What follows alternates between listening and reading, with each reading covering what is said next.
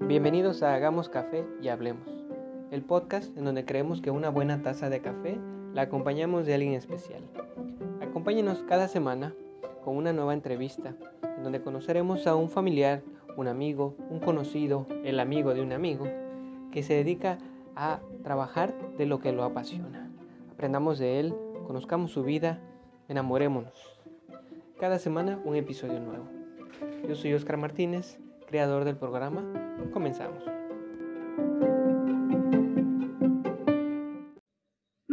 Hola, muy buenas tardes. Bienvenidos a Hagamos Café y Hablemos. Este es un nuevo episodio, el episodio número 6. Mi nombre es Oscar Martínez y tengo la compañía de Marisol Salas. Y el día de hoy tenemos un invitadazo.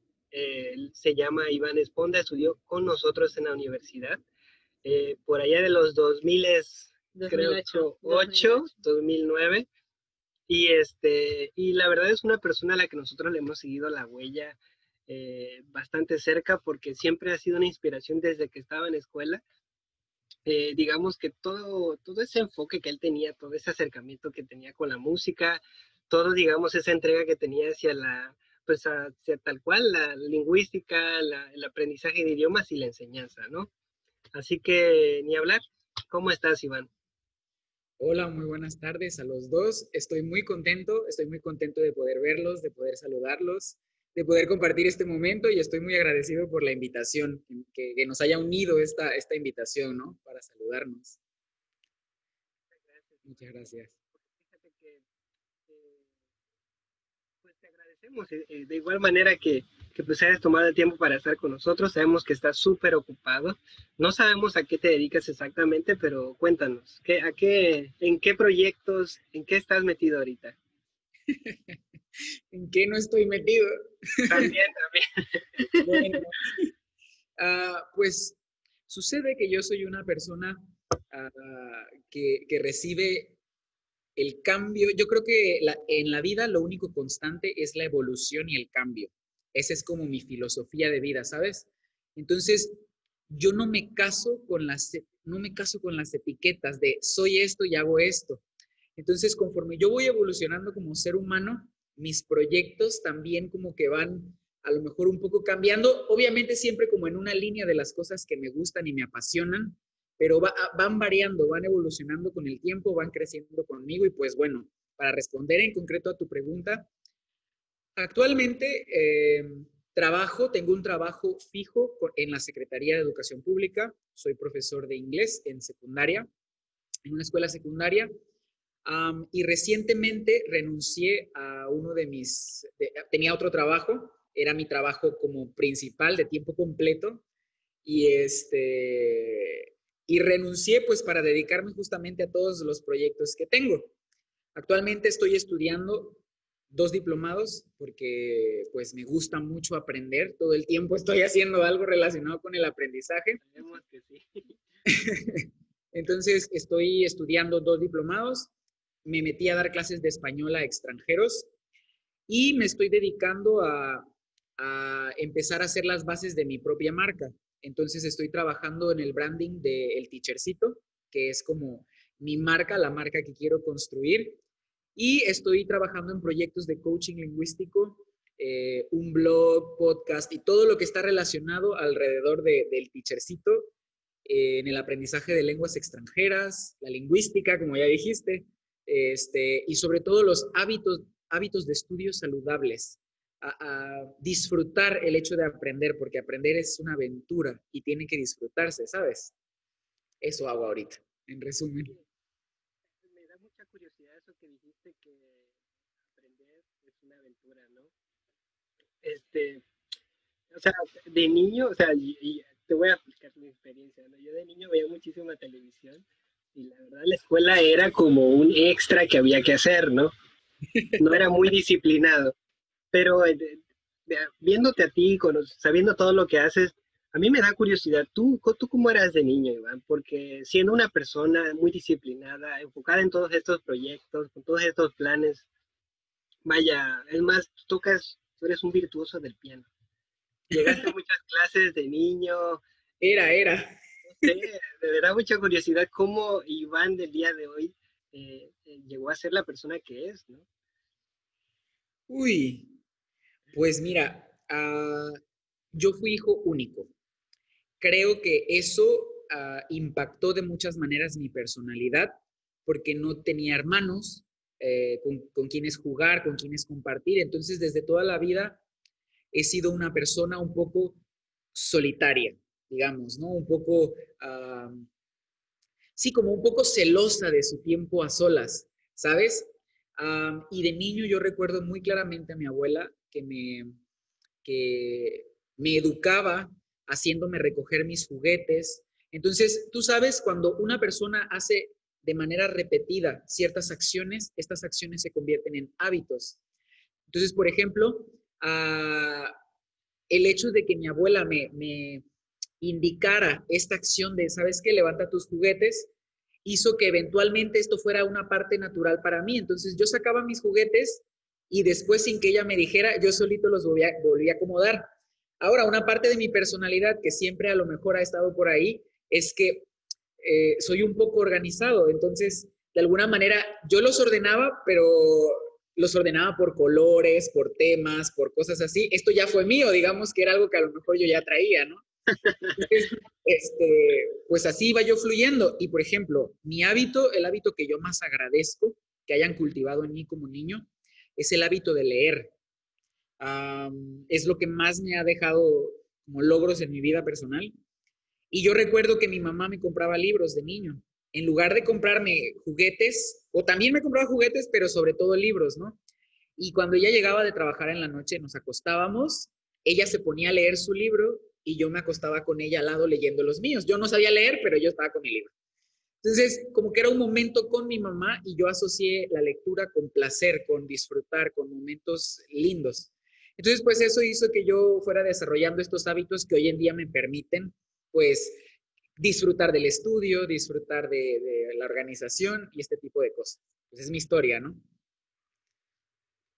Pues sí, pues todo tiene sentido, ¿no? Ahora ya va tomando forma el Iván del día de hoy. ¿no? Iván, y este, y tengo una curiosidad, tengo, tengo curiosidad de algo. ¿Tú siempre quisiste estudiar eh, idiomas? O sea, ¿fue tu primera opción siempre o tenías otras? O sea, ¿cómo nació ese interés hacia las lenguas extranjeras? Yo creo que tuve la fortuna de, de saber que quería estudiar esto desde niño. Mi primer contacto con los idiomas fue en la primaria, mi mamá unos años tuvo la oportunidad de enviarme a una escuela en donde se enseñaba inglés como parte de todos los días. Y desde que yo conocí este, esta materia, inglés, me encantó. y después, unos años más tarde, yo vi una película que se llama Atlantis. Entonces, yo era un niño, era un niño chiquito con lentes. Entonces, estaba Milo Touch, que es el protagonista de Atlantis.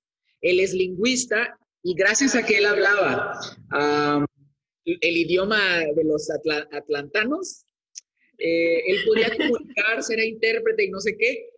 Y yo quería hacer eso. Yo dije, yo soy Milo Touch, porque como yo tenía lentes, yo decía, yo soy Milo Touch y jugaba en mi mente a ser Milo Touch. Entonces, desde que yo conocí a, a Milo Touch y esta película, yo dije, yo quiero ser lingüista. No sabía qué era ser lingüista, pero yo supe que quería algo con los idiomas.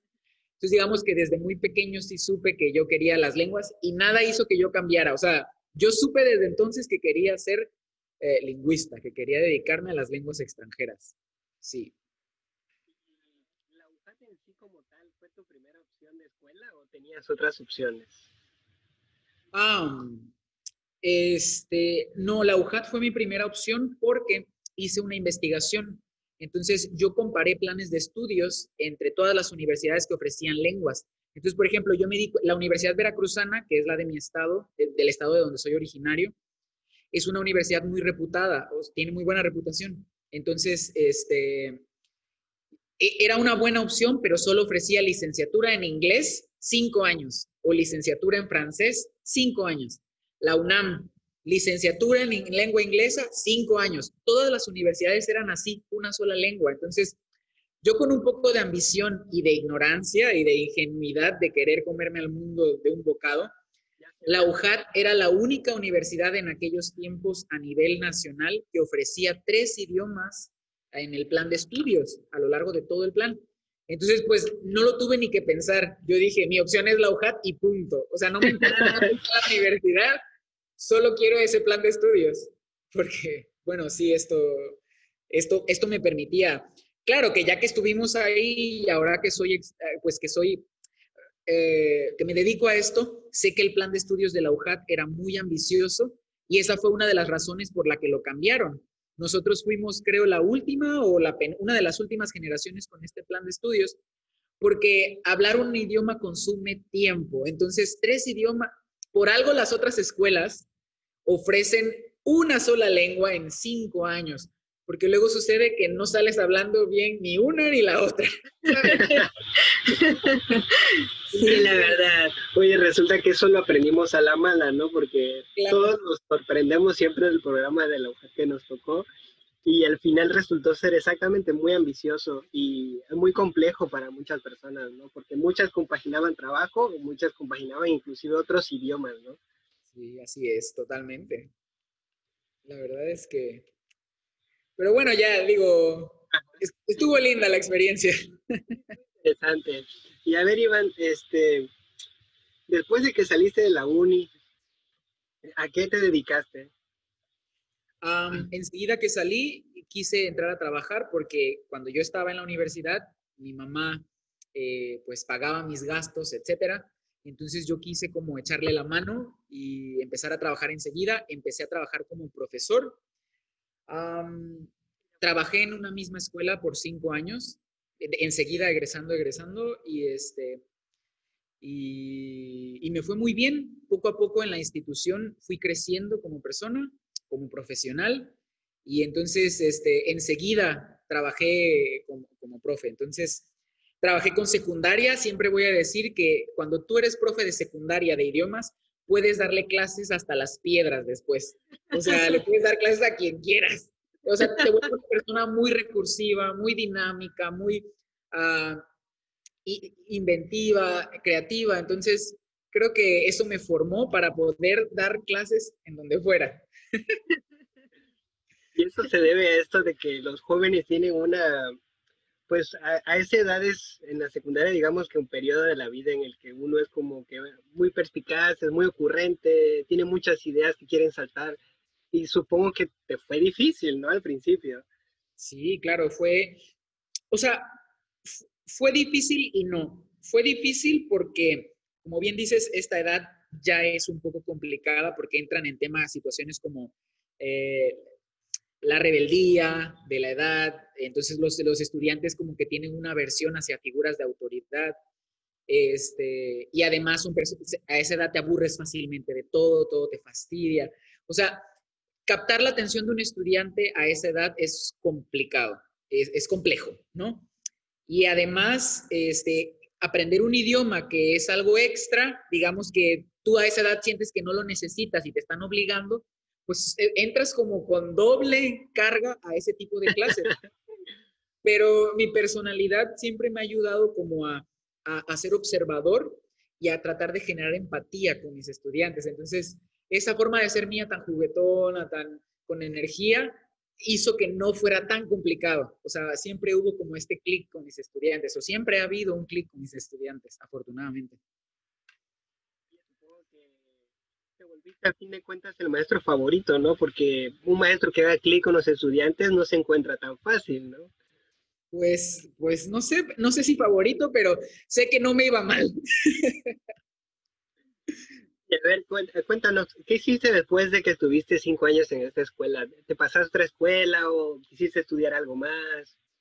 en ese periodo estudié mi maestría em, y también hice mi concurso para tener una plaza en el gobierno.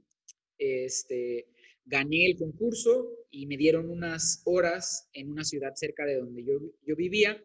Y después vino la oportunidad de, de, volverme coordinador de una licenciatura en lenguas extranjeras, de una facultad de lenguas en una universidad privada.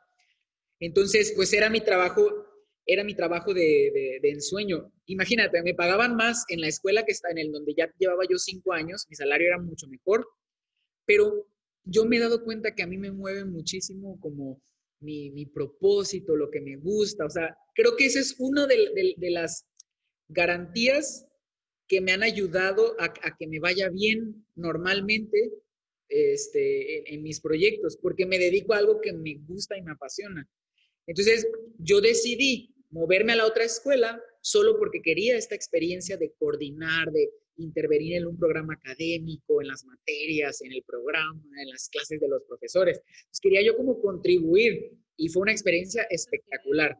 Estuve trabajando como coordinador de, lenguas extranjeras de una licenciatura y ha sido una de las experiencias más interesantes que he tenido hasta ahora como profesionista. Pues fíjate que yo, yo no sabía que te habías dedicado a eso, pero pues mis respetos. ¿eh? La verdad que ya estar en ese nivel y poder ya, digamos que poder eh, aplicar tus ideas, tus conocimientos, lo que a ti te funciona en planes de estudio y compartir las estrategias con las personas que estás coordinando, la verdad que eh, dirías tú, pues, ¿cómo no seguirte, no? Este, ¿y qué pasó después de ahí, Iván? O sea, por ahí también supe que te fuiste de viaje a otro país, que te fue muy bien, que sin embargo te tocó pandemia, pero bueno, me lo cuenta por ahí un pajarito, ¿eh? ¿Quién será ese pajarito? Híjole. Pues fíjate que justamente eh, en medio de esta aventura en donde yo estaba como coordinando, mi sueño siempre había sido Francia. Yo empecé con el, el francés, es mi lengua favorita, tengo que contarlo, ¿no? Entonces yo tenía, yo soñaba con Francia y había intentado postular para este programa tres años consecutivos y los tres años me rechazaron. No quedé, no quedé y no quedé. Entonces, ah, incluso personas que profesores que trabajaban, digamos, yo era su coordinador, ah, fueron aceptados en un año en este programa y yo no fui aceptado, que también postulé. No, hombre, me, me dio un bajón horrible. Pero pues todo pasa por algo, ¿sabes? Entonces he aprendido a fluir con este tipo de cosas y pues digamos que el límite para postular en este programa son los 30 años. Yo iba a cumplir, yo tenía 29, iba a cumplir 30 al siguiente año. Entonces, si yo no postulaba ese año y ya no quedaba, ya me olvidaba de, participar en ese programa, yo ya no iba a participar y entonces ah, un amigo me dijo, inténtalo, no pierdes nada, te quedas en el mismo lugar en donde estás en todo caso. Entonces, pues le hice caso en una semana preparé mis papeles, los envié. Ya tenía yo experiencia con el proceso porque lo había hecho tres años. Tres veces. Y pues le, puse todo mi, corazón. Este, lo solté y dije, bueno, que sea lo que, lo que tenga que ser y que me avisan que sí quedo. Uf, no tienes idea de, el éxtasis en el que entró mi alma. y ya de en la cama? ¿Dónde? No, no te cuento. Este, y desde que yo pisé Francia, a mí no me cayó el 20 hasta que yo vi la Torre Eiffel delante de mis ojos. y lloré, no tuve palabras, no puedo expresarte con palabras lo que sentí, solo lloré, lloré, lloré, lloré y lloré y yo dije, los sueños se hacen realidad, porque era el sueño de mi vida, ¿sabes? Entonces, la pandemia no ha, no, no ha podido o no, ¿sabes? No me quitó esa, esa experiencia tan bella. De todas maneras, disfruté como mucho, disfruté como varios meses sin pandemia. Y este, entonces ha, sido el sueño de mi vida. Este, viví mi sueño, literal te digo, viví un sueño. Fue espectacular. Nos encanta, nos encanta que podamos estar aquí porque, como tú dices, aprendemos de ti y de muchas personas de que cuando haces lo que disfrutas, o sea, eso es lo más importante, ¿no? Porque a pesar de cualquier reto, pues puedes seguir adelante, ¿no? Y pues qué padre que tú hayas seguido intentándolo hasta cuán, hasta cuántas veces, cuatro veces, a la cuarta vez. A la cuarta. A la cuarta vez, wow. Bueno, en mi experiencia yo solo lo intenté una vez, no quedé y pues dije, bueno, ya lo que sigue, no, no, ya no lo seguí buscando, eh, empecé con otros planes y pues en, dentro de estos planes estuvo pues igual en mi caso, ¿no? Una vez este, dar clases a chicos de secundaria y la verdad que sí, sí que es muy difícil y te lo comento porque yo quisiera preguntarte, o sea, así como un tip en general o una recomendación eh, para alguien que en su momento como nosotros se encuentre ante este reto de que es enseñarle a niños de secundaria o adolescentes. creo que mi tip más importante en este momento sería tener siempre presente que lo importante es cómo aprenden ellos. Es decir, cómo enseño yo pasa a segundo plano porque lo que queremos lograr en esa, en esa aula es el aprendizaje y el aprendizaje es de los estudiantes. Entonces yo como profesor me tengo que concentrar no en cómo enseño yo o cómo me gusta enseñar a mí o cómo me funcionan las clases diseñadas a mí. No, tiene, tenemos que articular clases que les sirvan a ellos. Y entonces para eso necesitamos empatía, necesitamos conocer cómo aprenden mis estudiantes, eh, aplicar diferentes tests para saber si yo tengo un grupo visual, si tengo un grupo kinestésico, si necesito movimiento.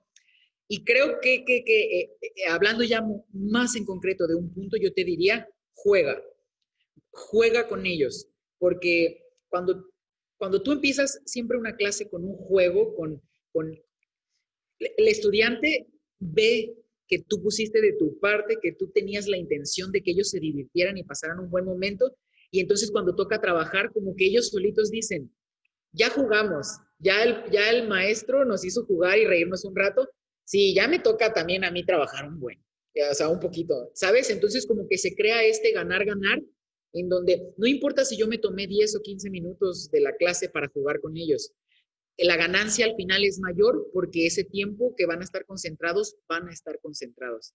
Entonces yo creo que sería eso, confiar en, que los estudiantes también tienen criterio y tienen juicio para, para poder ah, trabajar cuando hay que trabajar. Yo creo que con esto vamos a cerrar, Iván. La verdad que ya nos consumimos todo nuestro tiempo. Este, quisiéramos nada más para terminar, este, saber qué viene para, para Iván. O sea, ya, o sea, ya que nos contaste exactamente qué es lo que haces ahorita, pero ¿qué plan tienes más allá? En un año, dos años, hasta diez podría ser. quiero establecer mi marca, quiero, quiero migrar de, de, clases en donde yo esté presente a clases en, en donde, en otro sistema, crear un sistema, ¿sabes? Que, que trabaje para mí, eh, que yo construya y trabaje para mí. Este, quiero hacer crecer como esta marca que te digo que tengo y me gustaría irme a vivir a Francia. Entonces, este, estamos trabajando en eso y esas son como las metas a, a, lo que tú dices, uno, dos años, para allá vamos. Tener la posibilidad de, de, de generar, por ejemplo, ingresos sin tener que estar en Coatzacoalcos, en México, en Veracruz, en Villahermosa, en donde quiera, en Francia, y que ya, ya tener una marca que, que me ayude a cumplir ese tipo de sueños. Irme a donde yo quiera. Qué hermoso, Iván. Me encanta, ¿eh? Oye, eh, ya, ya ahorita sí, ya para finalizar, esta es la pregunta buena. Este, ¿Dónde te pueden encontrar? ah. ¿Dónde pueden encontrar al teachercito? Vale, me pueden encontrar en Instagram, arroba el teachercito con S. Es a propósito esa, esa falta de ortografía, entonces el teachercito. Ah, y también tengo una página blog en internet que es www.elteachercito.com. Entonces ahí subo como tips, eh, ideas sobre el aprendizaje de lenguas y pues bueno, ahí estoy siempre al pendiente cuando las personas me escriben o me preguntan cosas. Bueno, pues muchísimas gracias Iván por haber tomado nuestra llamada. Este, esperamos eh, reencontrarnos nuevamente ya sin pandemia y poder tener una entrevista ya cara a cara y toco madera para que así sea. Eh, ¿Algo más que quieras agregar, Marisol? No, pues estamos la verdad muy contenta de poder verte porque hacía mucho tiempo que ni siquiera platicábamos por teléfono y pues qué padre que eh, esta vez pues hayamos tenido la oportunidad de compartir más tiempo contigo. Muchísimas gracias a ustedes por la invitación y gracias por, por hacerme parte de este proyecto tan bonito. Que, Abrazo hasta por allá. Un abrazote. Espero que de verdad nos podamos ver pronto y abrazarnos eh, en vivo y a todo color. Gracias. Hasta luego, Iván.